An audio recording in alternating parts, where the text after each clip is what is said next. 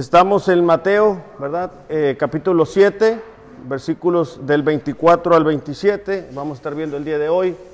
Mateo capítulo 7, del versículo 24 al 27.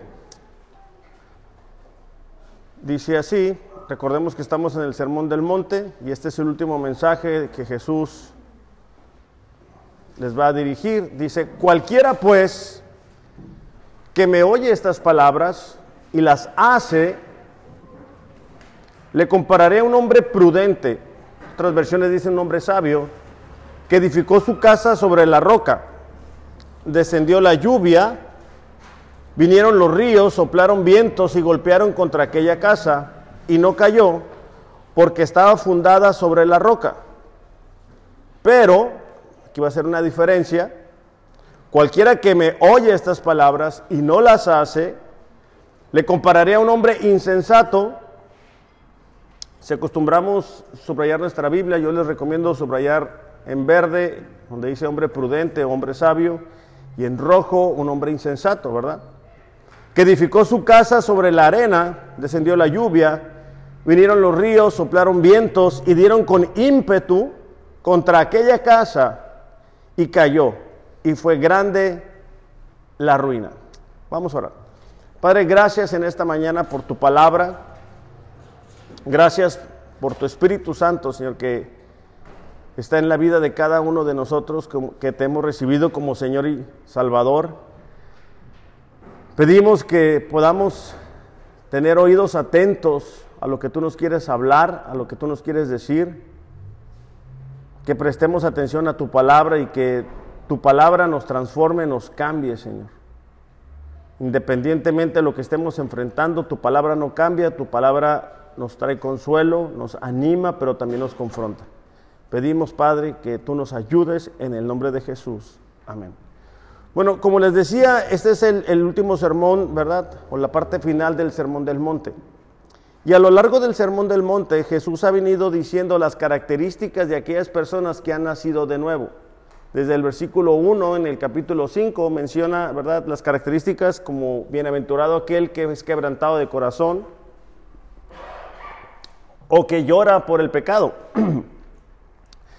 y en esta parte él quiere asegurarse de que sus oidores entiendan que hay una gran diferencia entre aquellas personas que han nacido de nuevo y las que no.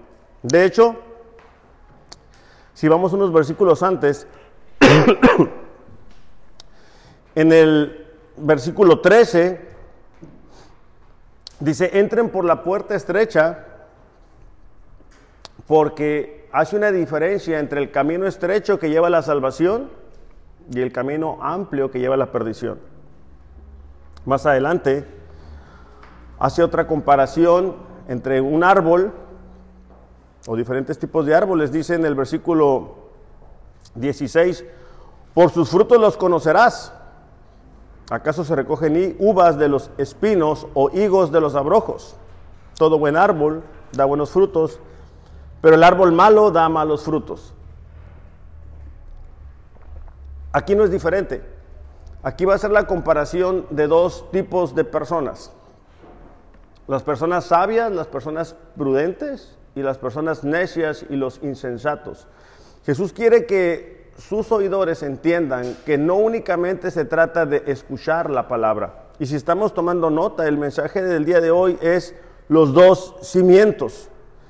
Los dos cimientos. Muy probablemente cada uno de nosotros ya escuchó este, este pasaje anteriormente o en su vida devocional. Y el día de hoy solamente quiero remarcar algunas diferencias y algunas similitudes entre estas dos personas o estos dos cimientos que van a construir. Porque es común escuchar a personas que creen que han nacido de nuevo solamente por haber escuchado información, por haber escuchado durante X número de años una prédica, un mensaje, y se asume de que son personas cristianas. Y Jesús quiere asegurarse de que entiendan el compromiso que implica verdaderamente ser un hijo de Dios. De hecho, en Santiago capítulo 2, versículo 17, Dice así, si lo podemos buscar en nuestras Biblias, Santiago capítulo 2, versículo 17. Dice, la fe, si no tiene obras, es muerta en sí misma. Alguno dirá, bueno, tú tienes fe, yo tengo obras. Entonces Santiago está diciendo, no puede haber una persona cristiana que haya nacido de nuevo que no tenga acciones, que no se comporte como un cristiano. Si alguno dirá, tú tienes fe, yo tengo obras, muéstrame tu fe sin obras y yo te mostraré mi fe por mis obras. Dice más adelante en el versículo 19, tú crees, dice, que Dios es uno y bien haces, pero también los demonios creen y tiemblan. Es decir, el asumir o el creer que, que Dios existe no nos convierte en cristianos. Las acciones que cada uno tiene muestra la naturaleza que hay en el interior. La manera en que nosotros nos comportamos en el exterior es un resultado de lo que hay en nuestro interior. Por eso es que Jesús dijo, ¿verdad? Hay dos caminos. Uno, un camino lleva a la salvación y otro lleva a la perdición. Después dice, bueno, hay, dos tipos de, de árboles. Uno que da buen fruto, otro que da mal fruto. Y ahorita está diciendo, hay dos tipos de hombres, un hombre sabio, un hombre prudente y un hombre necio. Porque él, él, quiere asegurarse una vez más que sus oidores entiendan que no únicamente ir ahí con Jesús les implicaba haber nacido de nuevo. Y como decíamos la semana pasada, ¿verdad? Las iglesias están llenas de personas que no conocen verdaderamente a Dios, que su conducta de lunes a domingo no es la de un cristiano. Entonces, de hecho en Lucas capítulo 11, versículo 28, dice, bendito es todo el que escucha la palabra de Dios y la pone en práctica. Los problemas en los cuales nos metemos el día de hoy no es por falta de conocimiento de la palabra, es por la falta de la práctica es por lo que escuchamos domingo tras domingo y que no ponemos en práctica. Son por las ideas que ya tenemos, que no son bíblicas, pero que seguimos practicando y seguimos obteniendo el mismo mal resultado, la misma consecuencia. De hecho, ahí mismo en Romanos, capítulo 2, versículo 13, dice, el simple acto de escuchar la ley no nos hace justos ante Dios. Es decir, que oigamos únicamente. Es obedecer la ley la que nos hace justos ante sus ojos. Primera de Juan, capítulo 3, versículo 7. Dice, queridos hijos, no dejen que nadie los engañe acerca de lo siguiente. Cuando una persona hace lo correcto, demuestra que es justa, así como Cristo es justo. Esta carta de Juan fue escrita a los cristianos para que ellos estuvieran seguros de su salvación. Entonces, porque algunas personas habían salido de la iglesia. Entonces, es la conducta la que nos da la seguridad de haber nacido de nuevo. Ese es el énfasis en este pasaje que vamos a estudiar. Es decir, Jesús quiere mostrarles a ellos que la conducta que tienen demuestra lo que hay en el interior de una persona. Muchos de nosotros eh, estamos familiarizados con Efesios capítulo 2, versículo, a ver, creo que desde el 8. Efesios capítulo 2, versículo 8. Dice, Dios los salvó por su gracia cuando creyeron. Reina Valera dice, porque por gracia sois salvos por medio de la fe.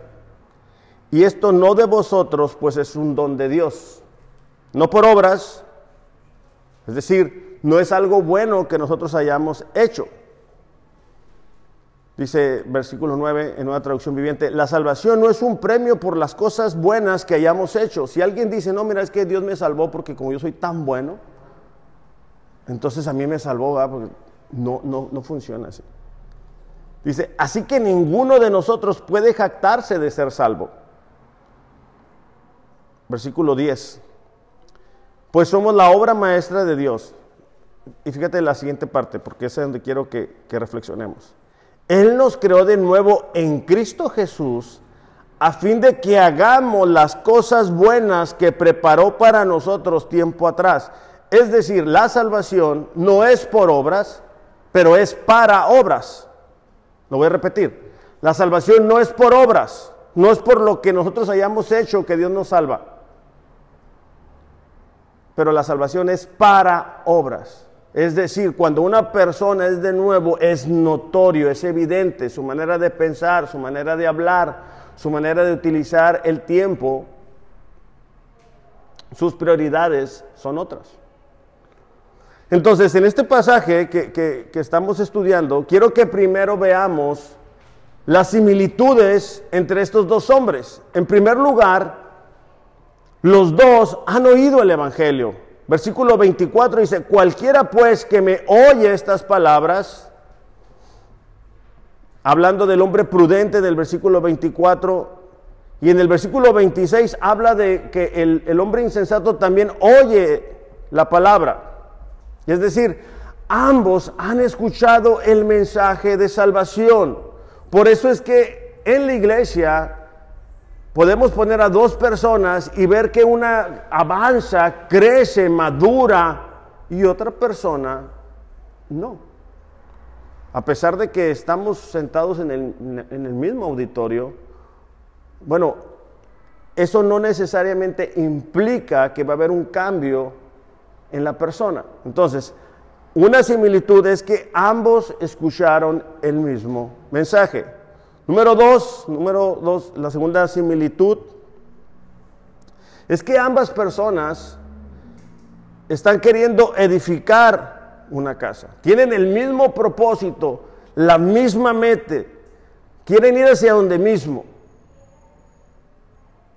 Y eso lo podemos comparar como cuando comienza el año y, y todos queremos que conocer más a Dios, este año sí vamos a leer la Biblia en un año, este año sí nos vamos a comprometer, este año va a ser diferente, este va a ser nuestro año. Tenemos los mismos propósitos, los mismos deseos, los mismos anhelos. Y llegamos a noviembre y les aseguro que no todos estamos donde mismo. La mayoría de nosotros hemos escuchado los mismos mensajes pero unas personas han respondido de forma diferente. La tercera similitud es que ambos tienen la misma ubicación en general. Y eso queda implícito porque dice que ambos experimentaron una tormenta. Entonces las casas estaban ubicadas donde mismo. Y esto nos ayuda a nosotros entender esto, muchas veces decimos, no, mira, es que esta persona no me entiende porque no está pasando por lo que yo sí estoy pasando.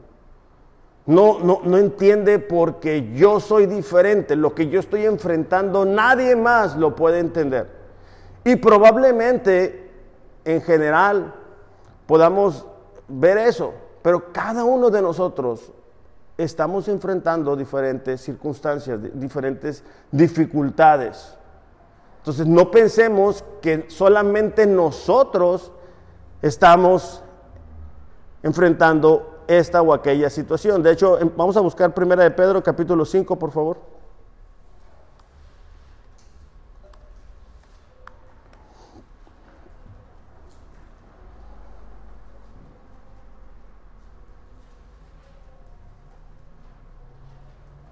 Perdón, versículo 4, 12. Primera de Pedro, capítulo 4, versículo 12. Dice, amados, dice, no os sorprendáis del fuego de prueba que ha sobrevenido, como si alguna cosa extraña os aconteciese. Versículo 13, sino gozaos por cuanto sois participantes de los padecimientos de Cristo. Entonces, eh, aquí Pedro está diciendo, no, no se sorprendan. No es algo extraño el que ustedes enfrenten pruebas. Cada vez que nos juntamos podemos decir, yo estoy enfrentando esta situación, ah, yo estoy enfrentando aquella situación. Pero cada uno responde de forma distinta. Entonces, ambos escucharon el mismo mensaje, escucharon el Evangelio. Ambos tienen el mismo propósito, edificar una casa. Y cuando hablamos de edificar una casa, eh, la, idea es la vida de esta persona. Y ambos tienen la misma ubicación, o sea, no hay diferencia. Eh. Pero ahora vamos a pasar a las diferencias.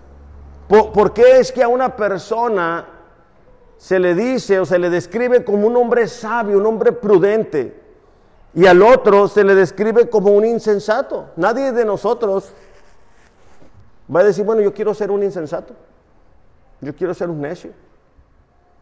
Pero muchas veces las consecuencias de nuestras decisiones muestran nuestra falta de humildad y como consecuencia experimentamos dolor, llanto y pérdida. Por eso es que Jesús quiere evitarles eso. Quiere evitar que ellos lleguen un día delante de Él y como dice en Mateo capítulo 7, versículo 21, muchos, no pocos, muchos en ese día me van a decir, Señor, Señor, en tu nombre hicimos milagros, en tu nombre sacamos demonios. Y Él les va a decir, apartados de mí, nunca los conocí. Pero dense cuenta, son muchos. Las iglesias están llenas de personas así. Llenas de personas que creen que han nacido de nuevo. Y eso es, un, es algo importante para nosotros de entender. Bueno, vamos a ver las diferencias. Uno de ellos cumple la palabra de Dios. Dice, ¿verdad? En Mateo 7:24, que uno de ellos escucha, pero no se queda ahí, sino que la pone en práctica. El versículo 26 dice, el que oye estas palabras y no las hace, perdón, versículo 24, edificó su casa sobre la roca. Ahora, la roca tiene la idea de haber hecho un agujero lo suficientemente profundo y hondo para llegar a un lugar donde el cimiento pueda estar firme. Entonces, una diferencia es que un hombre, el hombre sabio, escucha la palabra, pero lo pone en práctica. Y ahí comenzamos a notar las diferencias, porque dijimos, bueno, todos o, o las dos personas escucharon el mensaje. De hecho, la semana pasada cuando estudiábamos eh, la parábola del sembrador, decíamos, ¿verdad? Que, que, el sembrador sale a sembrar y una, y una parte cae en el camino, otra junto a los espinos, y decíamos que es como cuando estamos aquí, ¿verdad? Y estamos físicamente, pero nuestra mente está en otra parte. O ya tenemos una predisposición a decir, mira, yo no voy a hacer esto. Nadie se mete en mi matrimonio. Nadie me dice cómo utilizar mi dinero. Nadie me dice cómo utilizar mi tiempo. Yo ya tengo una predisposición, no importa lo que escuche. Y entonces no podemos poner en práctica lo que la palabra de Dios dice. Se está acabando el 2023 y no quiero que respondan, pero ¿qué tanto hemos avanzado espiritualmente? ¿Qué tan más comprometidos estamos con Dios? ¿Qué tanto Dios nos ha mostrado que necesitamos cambiar nuestra dependencia, nuestra confianza? ¿Qué tanto hemos desarrollado el hábito, verdad? De leer la palabra, de ayunar, de ser parte de la iglesia. ¿Qué tanto la iglesia puede contar con cada uno de nosotros? Como ahorita Ana comentaba, ¿verdad? Dios nos ha dejado su Espíritu Santo para guiarnos. ¿Qué, qué tanto nos hemos dejado guiar por Dios? ¿Qué tan nobles somos? Todo eso responde a la pregunta, ¿verdad? De qué tan obedientes somos. Porque ahí comenzamos a notar la diferencia entre un hombre sabio y un hombre necio. Un hombre sabio es una persona que sabe escuchar, que entiende sus limitantes. Es una persona que es humilde y que sabe y, y reconoce cuando algo se puede hacer de una mejor forma. Pero muchas veces tendemos a querer aconsejar a todos, pero no recibir un consejo.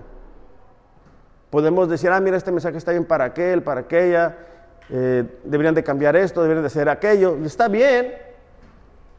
Pero lo importante es que qué tanto nosotros estamos obedeciendo. Por eso es que, por ejemplo, ahorita que, Carlos comentaba el pasaje de Josué, cuando Dios le dice a Josué, van a entrar a la tierra prometida, y la instrucción que, que, Dios le da no es una instrucción militar, es una instrucción en el área espiritual, porque las victorias en el mundo físico se obtienen a través del mundo espiritual. Por eso le dice, nunca se apartará de tu boca este libro de la ley, sino que de día y de noche meditarás en él, para que guardes y hagas conforme en él está escrito entonces harás prosperar tu camino y todo te saldrá bien. Esfuérzate y sé valiente. En estos tiempos, para ser obediente a la palabra de Dios, hay que ser valientes. Para reconocer que no estamos haciendo las cosas correctamente, hay que ser valiente. Para llorar y decir, ¿sabes qué? Me estoy equivocando, estoy llevando a mi familia por el camino equivocado. Hay que ser valientes. Para pedir perdón, hay que ser valientes. Para hacer las cosas a la forma de Dios se necesita humildad. Entonces aquí notamos la diferencia. Mientras que una persona obedece, la otra persona ya tiene sus ideas, ya tiene su forma, sus opiniones, sus normas humanas. Proverbios capítulo 19, versículo 3, dice, la gente arruina su vida por su propia necedad. Y después se enoja contra el Señor. E, es interesante, pero nos alejamos de Dios, empezamos a tomar decisiones, las cosas obviamente no van a funcionar, quizá no de forma inmediata, pero a largo plazo. Y después, ¿de quién es la culpa? Pues de Dios. Y empezamos a decir, mira, ¿y eso que estoy yendo los domingos? Sí, pero es que eso no es todo. De hecho, hay un pasaje que me llamó mucho la atención, que está en Ezequiel capítulo 33, versículo 31. Ezequiel 33, 31, hay que buscarlo en nuestras Biblias. Y vamos a ir subrayando juntos.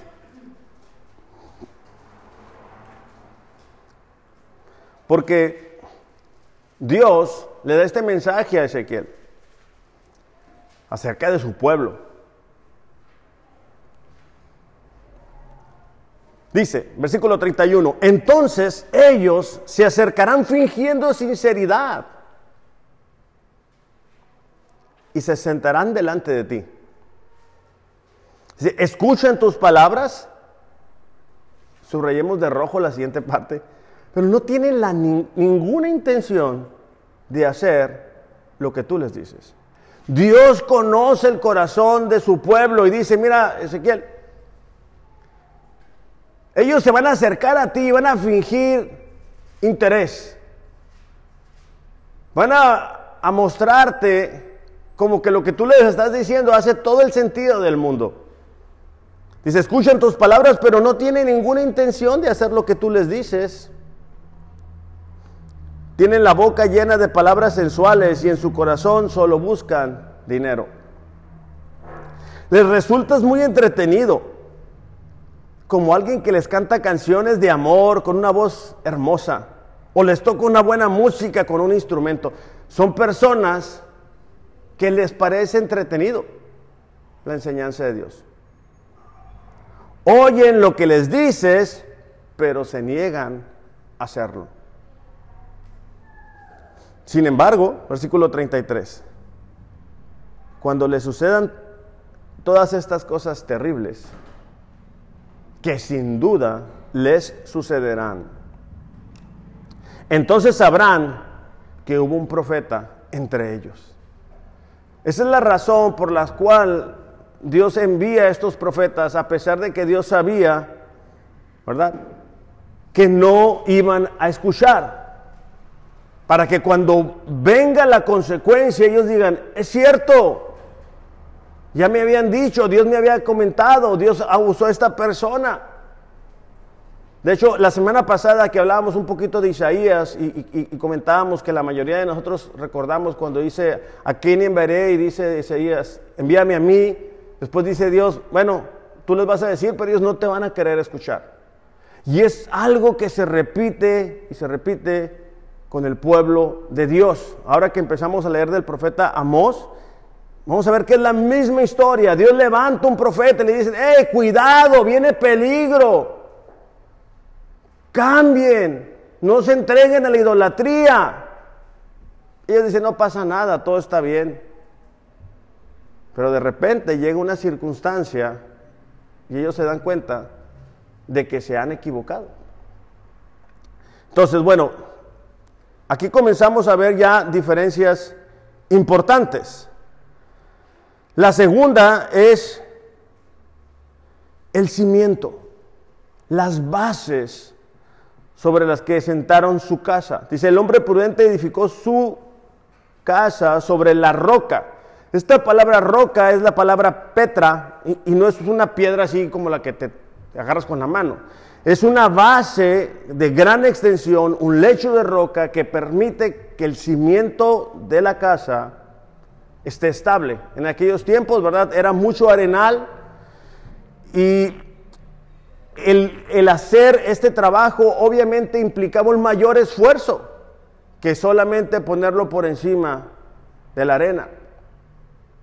Pero aquí estamos viendo que mientras que la roca es algo estable, es algo que no cambia, es decir, si nosotros desarrollamos una relación con la palabra de Dios de tal manera que las decisiones que tomemos estén sobre la palabra, sobre la roca, aunque va a requerir obviamente un mayor esfuerzo, tenemos la seguridad de que cuando vengan circunstancias adversas, nuestra vida se va a mantener estable.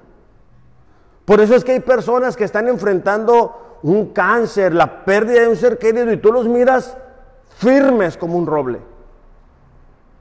Y miras a otras personas enfrentando una gripe y andan este, descompuestos.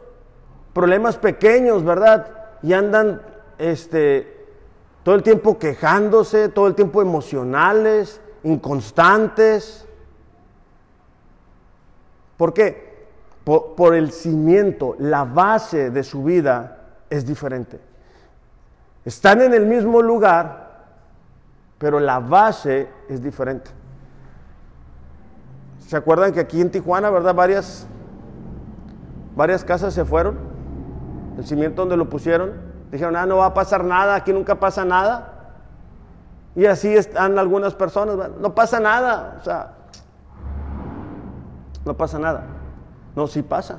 Y cuando pasa, la pérdida es grande, dice ahí.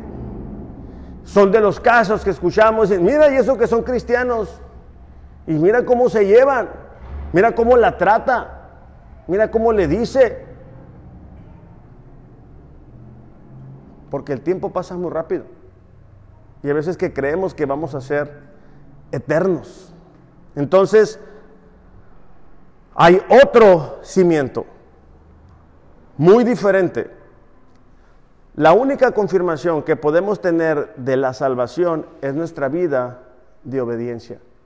Es la manera en que nosotros podemos saber si realmente somos salvos. Fíjate lo que dice Primera de Reyes, capítulo 2.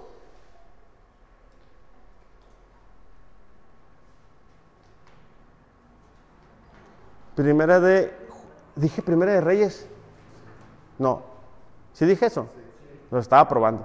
Primera de Juan, capítulo 2, versículo 3. Ahorita vamos a ir a Reyes, pero primero Juan.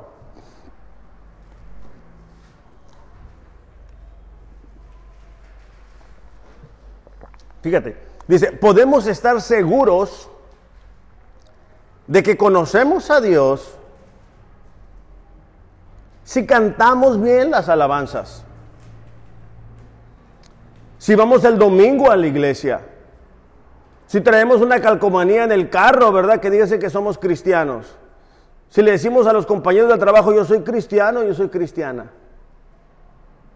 Si escuchamos alabanzas en la casa o en el carro. Ninguna de esas es la respuesta correcta. Dice, puedes decir que conoces a Dios si obedeces sus mandamientos. Por eso es que somos bien enfáticos. Hay que leer la Biblia, hay que leer la Biblia, hay que traer la Biblia, hay que subrayar la Biblia. Porque, porque es nuestra guía. Cada vez que vamos a un lugar desconocido, la mayoría de nosotros nos apoyamos en el GPS, como se diga. ¿Por qué? Porque vamos a un lugar donde no, no conocemos. Bueno, en nuestra vida diaria es lo mismo. Necesitamos la palabra. Dice, si alguien afirma, ah, mira, yo conozco a Dios, pero no obedece los mandamientos de Dios, es un mentiroso y no vive en la verdad. Yo sé que es fuerte, pero es la palabra de Dios, ahí está, lean sus Biblias. Si alguien dice, mira, yo conozco a Dios desde que era muy pequeño, pero no obedece la palabra, no las partes que nos gustan, no las partes cómodas, no las partes que entiendo, no donde no me cuesta esfuerzo. Dice, pero los que obedecen la palabra de Dios demuestran, enseñan que verdaderamente lo aman. No es lo bien que cantamos, es la obediencia. Porque obedecer muchas veces requiere un esfuerzo, un dolor. Hay veces que sabemos lo que tenemos que hacer y hacerlo nos cuesta. Cuando tenemos que decir, hey, ¿sabes qué? Me equivoqué. Cuesta. Pero es peor, ¿verdad? Tener una pérdida total. Es peor después de decir, y perdimos el matrimonio. Mira, perdimos a nuestros hijos. Perdimos nuestro testimonio. Perdimos tantos años. Dice versículo 6, los que dicen que viven en Dios, es decir, los que dicen que son cristianos, fíjate, no, no, asume que son cristianos, dice, los que dicen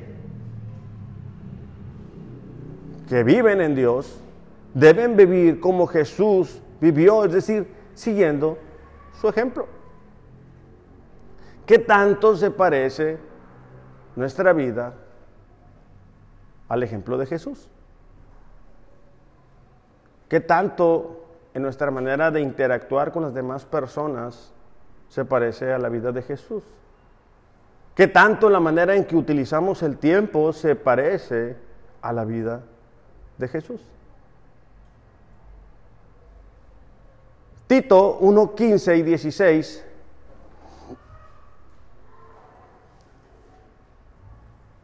dice,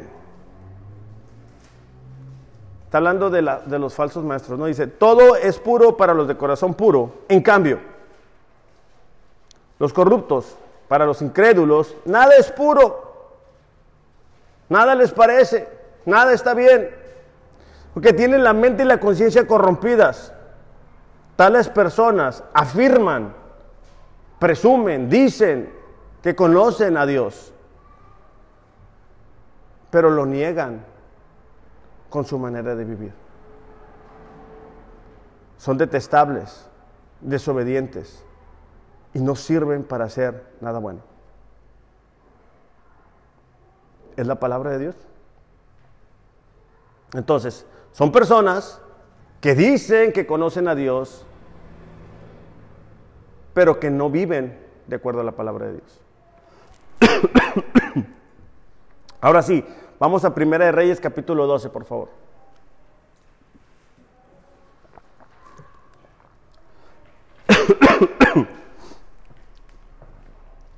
Dice Primera de Reyes capítulo 12, versículo 26. Mientras lo encuentran, les doy el contexto. Salomón, el hijo del rey David, ya no está. El reino se va a dividir en dos. El reino del norte, el reino del sur.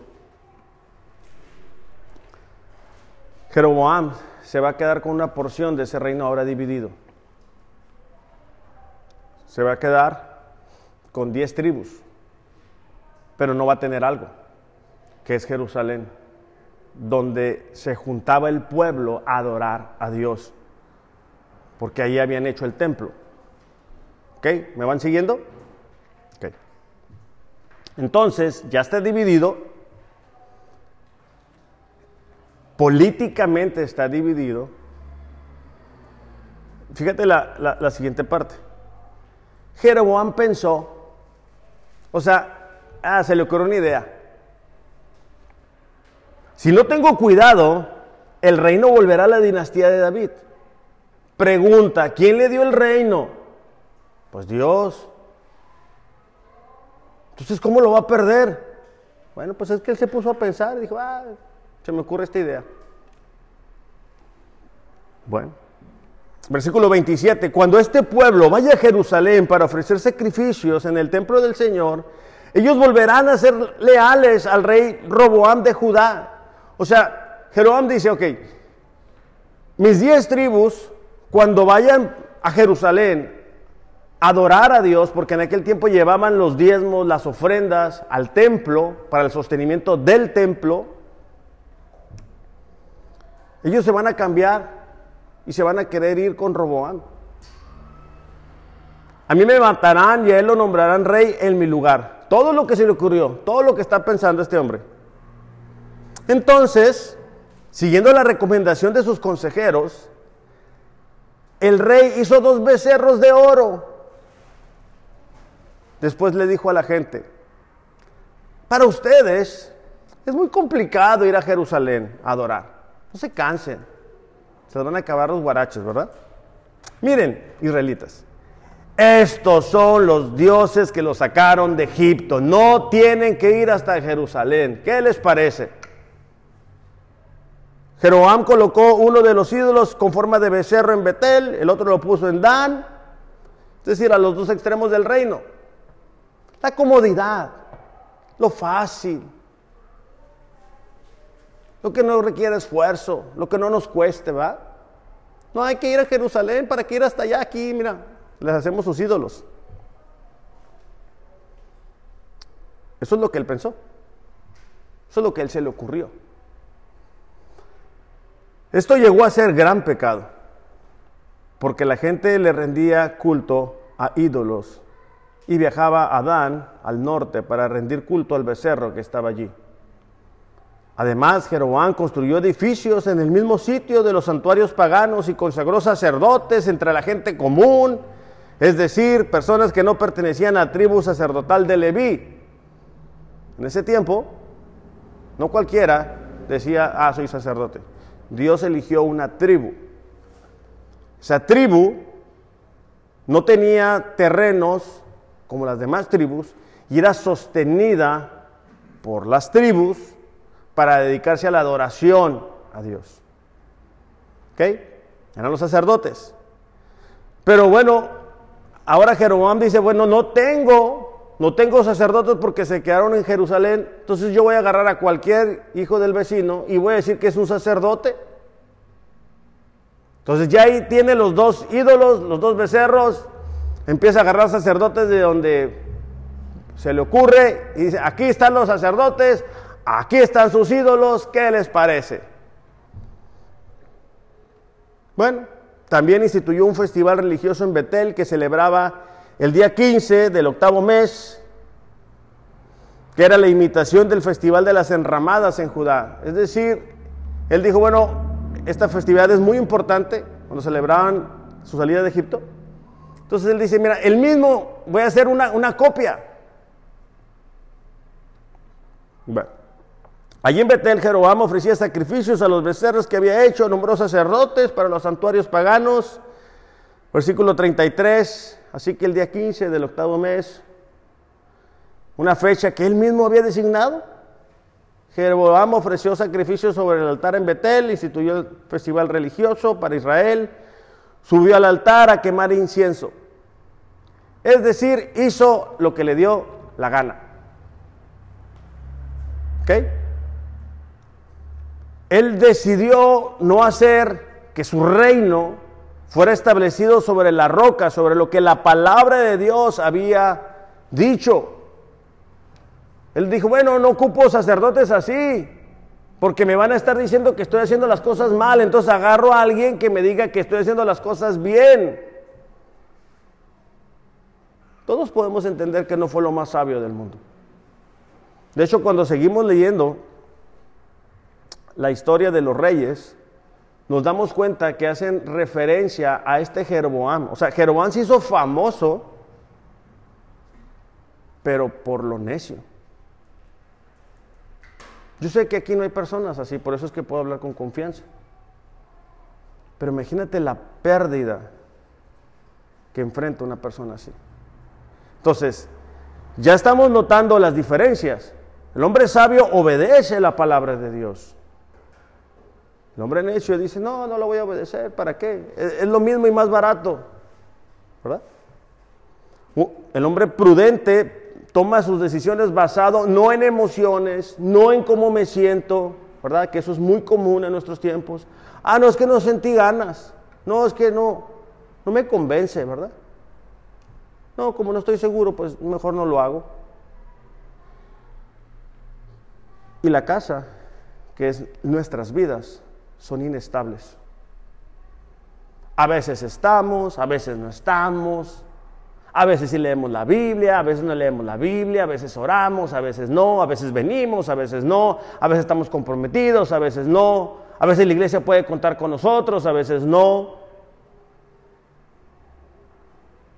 Y así estamos, viviendo una vida cristiana, llena de altibajos. Pero la vida cristiana no fue diseñada para vivir así. Cuando nosotros miramos a personas como Pablo, que, a Pablo le dicen, oye Pablo, vas a ir a Jerusalén y ya no vas a regresar, ¿eh? te van a matar. Pablo dijo, bueno, yo no únicamente estoy dispuesto a entregar todo, mi vida, por la causa de Cristo. Pero ahora en la época de la comodidad, muchas veces no queremos entregar nuestras vidas. La bendita pandemia, ¿verdad? Hizo que muchas personas se dieran cuenta que no eran cristianos. ¿Por qué? Porque, ah, no, mejor me quedo acá en la casa, va viendo YouTube bien a gusto. Y desde entonces ya muchas personas no se congregaron, porque se quedaron ahí. Entonces, hay diferencia. Ahora, claro, el hombre que, que edifica sobre la arena lo hace porque es más atractivo. Es más fácil, menos esfuerzo, menos inversión, menos tiempo. Me queda más tiempo para ver las telenovelas, para ver las redes. Ahora, ¿por qué? ¿Por qué un hombre va a decidir edificar una casa sobre arena? Bueno, pues es que hay gente que se dedica a las bienes y raíces de esos terrenos en la arena. Fíjate cómo dice el Mateo, capítulo Mateo 7:15. Vamos a descubrir quiénes son las personas que dedicados a vender terrenos en la arena para que construyas tu casa. A ver si les interesa a algunos. Esperemos que no, ¿verdad? Dice, ten cuidado de los falsos profetas que vienen disfrazados de ovejas inofensivas, pero en realidad son lobos feroces.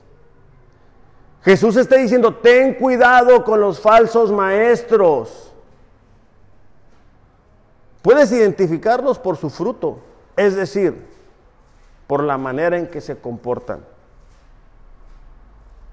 ¿Acaso puedes recoger uvas de los espinos o higos de los cardos? Buen árbol produce buenos frutos un árbol malo produce frutos malos. Un árbol, un buen árbol, no puede producir frutos malos y un árbol malo no puede producir frutos buenos. Entonces, ¿Qué está diciendo Jesús? Ten cuidado de las falsas enseñanzas. A mí me impresiona, ya ven que ahora volvió la época de los apóstoles, arcángeles y profetizas y todo lo demás. Y, son, pues uno se los topa en las redes, ¿verdad? Los, los videos cortos. Todos son promesas. Todo es una promesa de multiplicación, de que Dios está contigo y que Dios te ve. Pero nadie confrontan con el pecado. Oye, si Jesús predicara eso en nuestros tiempos, no lo hubieran crucificado. A él lo crucificaron porque confrontó el sistema religioso de su época. Les dijo, hipócritas. Imagínate. Y ahora todo es promesa, todo es pacta, todo está bien. Hay campañas de evangelismo donde hay rifas, carros, todo. Imagínate la invitación, oye, te invito a mi iglesia, va a haber rifas. Ah, no, pues entonces sí voy. qué tristeza. Qué pena, qué vergüenza. Por eso es que Jesús dice, cuídate de los falsos maestros. Tú los vas a, a identificar por su conducta.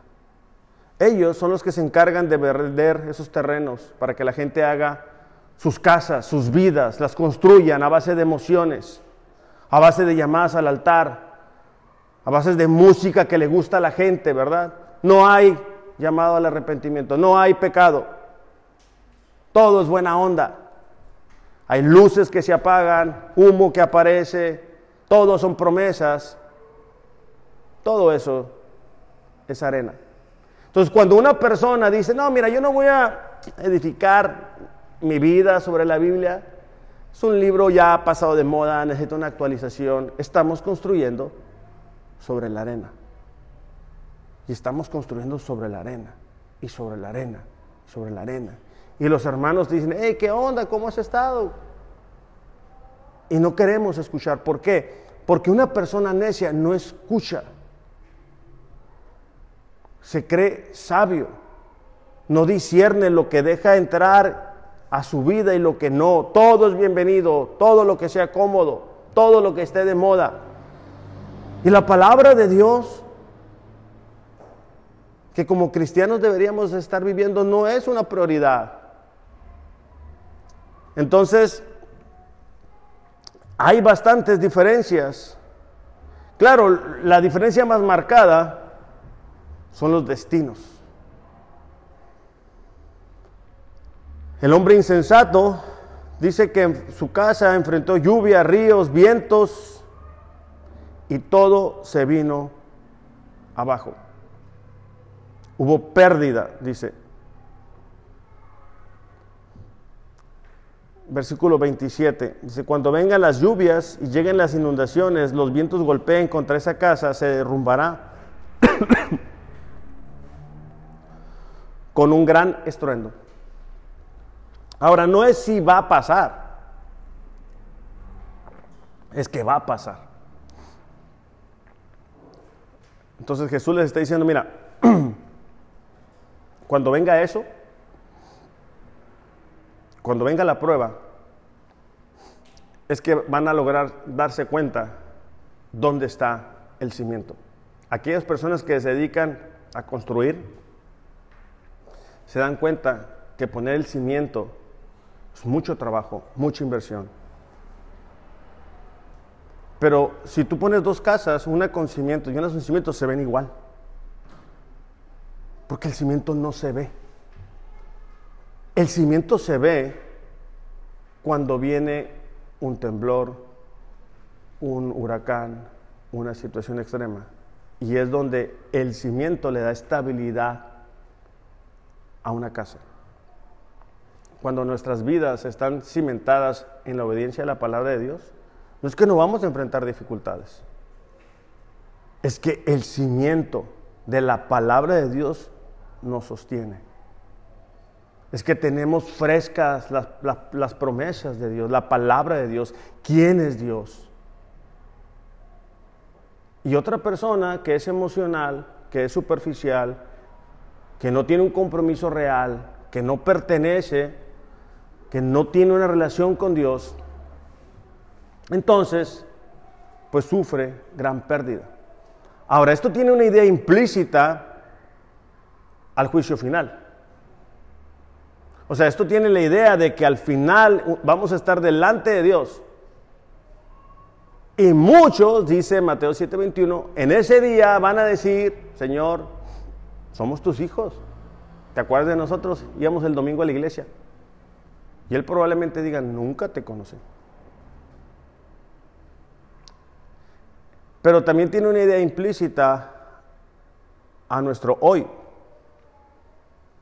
Por eso es que hay personas que sufren pérdida, pierden el tiempo, tienen relaciones que no duran. ¿Por qué? Porque lo hacen a su idea, a su pensamiento, a lo que creen, a lo que está cómodo. Y hay una instrucción muy clara en la palabra de Dios. Nosotros siempre hemos dicho, un matrimonio fuerte hace una familia fuerte. Una familia fuerte hace una sociedad fuerte. Por eso el enemigo está atacando a la familia. ¿Y cómo nos defendemos de las mentiras? Bueno, conociendo la verdad. Por eso es que Jesús le está diciendo, hey, hay, hay diferencia.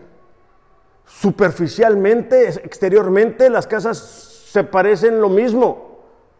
Ahí cuando iban con Jesús, Él dice, hey, ustedes me siguen porque les conviene, porque recibieron alimento pero no porque me amen.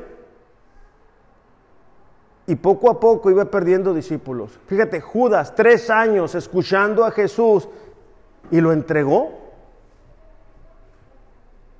Ese es el prototipo de un incrédulo dentro de las iglesias. Escuchando a Jesús, viéndolo hacer milagros, milagro tras milagro. Y de todas maneras decidir en su corazón, mira, lo voy a entregar. ¿Por qué? Porque me conviene esa es la diferencia. De hecho, la semana pasada, en Mateo 13, 20, bueno, la semana pasada estudiamos Marcos, ¿no? Pero es la misma historia. En Mateo 13, 20 dice, el que oye la palabra y al momento la recibe con gozo, pero no tiene raíz en sí, es de corta duración. Pues al venir la aflicción o la persecución por causa de la palabra, luego tropieza. Entonces, un hombre insensato siempre tiene excusas para no obedecer. Siempre hay una buena razón para no ser fiel a Dios y su palabra. Creemos que son buenas excusas, ahorita no puedo, más adelante, es que no me alcanza, no tengo tiempo, sí lo voy a hacer, estoy cansado, estoy cansada, estoy trabajando. Siempre encontraremos una excusa para no obedecer a la palabra de Dios cuando la estamos buscando. Así como siempre vamos a encontrar el respaldo de Dios cuando queremos obedecerle. De hecho, en Lucas 6:48, esta misma historia dice que el hombre prudente cavó y ahondó. Es decir, hizo un esfuerzo extra. Ahora, imagínate Imagínate nada más. El hombre prudente haciendo el agujero para poner los cimientos y de repente el vecino de la casa de enfrente ya levantó su casa y él sigue haciendo el agujero. Y es que muchas veces así nos sentimos. Nosotros estamos tratando de cimentar nuestra vida, nuestra familia en la palabra de Dios y miramos que gente a nuestro alrededor ya levantó su casa. Digo, no es que deseemos que venga una situación adversa sobre esas personas, pero es que las circunstancias adversas vienen a la vida de todos. Y entonces es ahí que va a ser notorio si tenemos o no un cimiento en la palabra de Dios. No en emociones, no en siento, no en creo, no en me parece, no, en lo que dice la palabra de Dios. ¿Qué dice la palabra de Dios acerca de cualquier circunstancia que estemos enfrentando?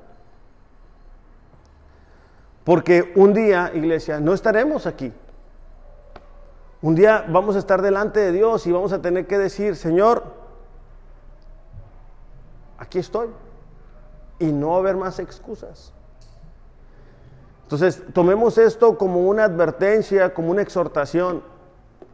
No únicamente, y que obviamente es lo más importante cuando estemos delante de Dios, pero acerca de lo que vamos a estar cosechando en seis meses, en un año, en dos años, en tres años, en cinco años, en diez años, en quince años. Muchos de nosotros hemos comenzado a preocuparnos, ¿qué va a pasar de nosotros cuando no estemos trabajando?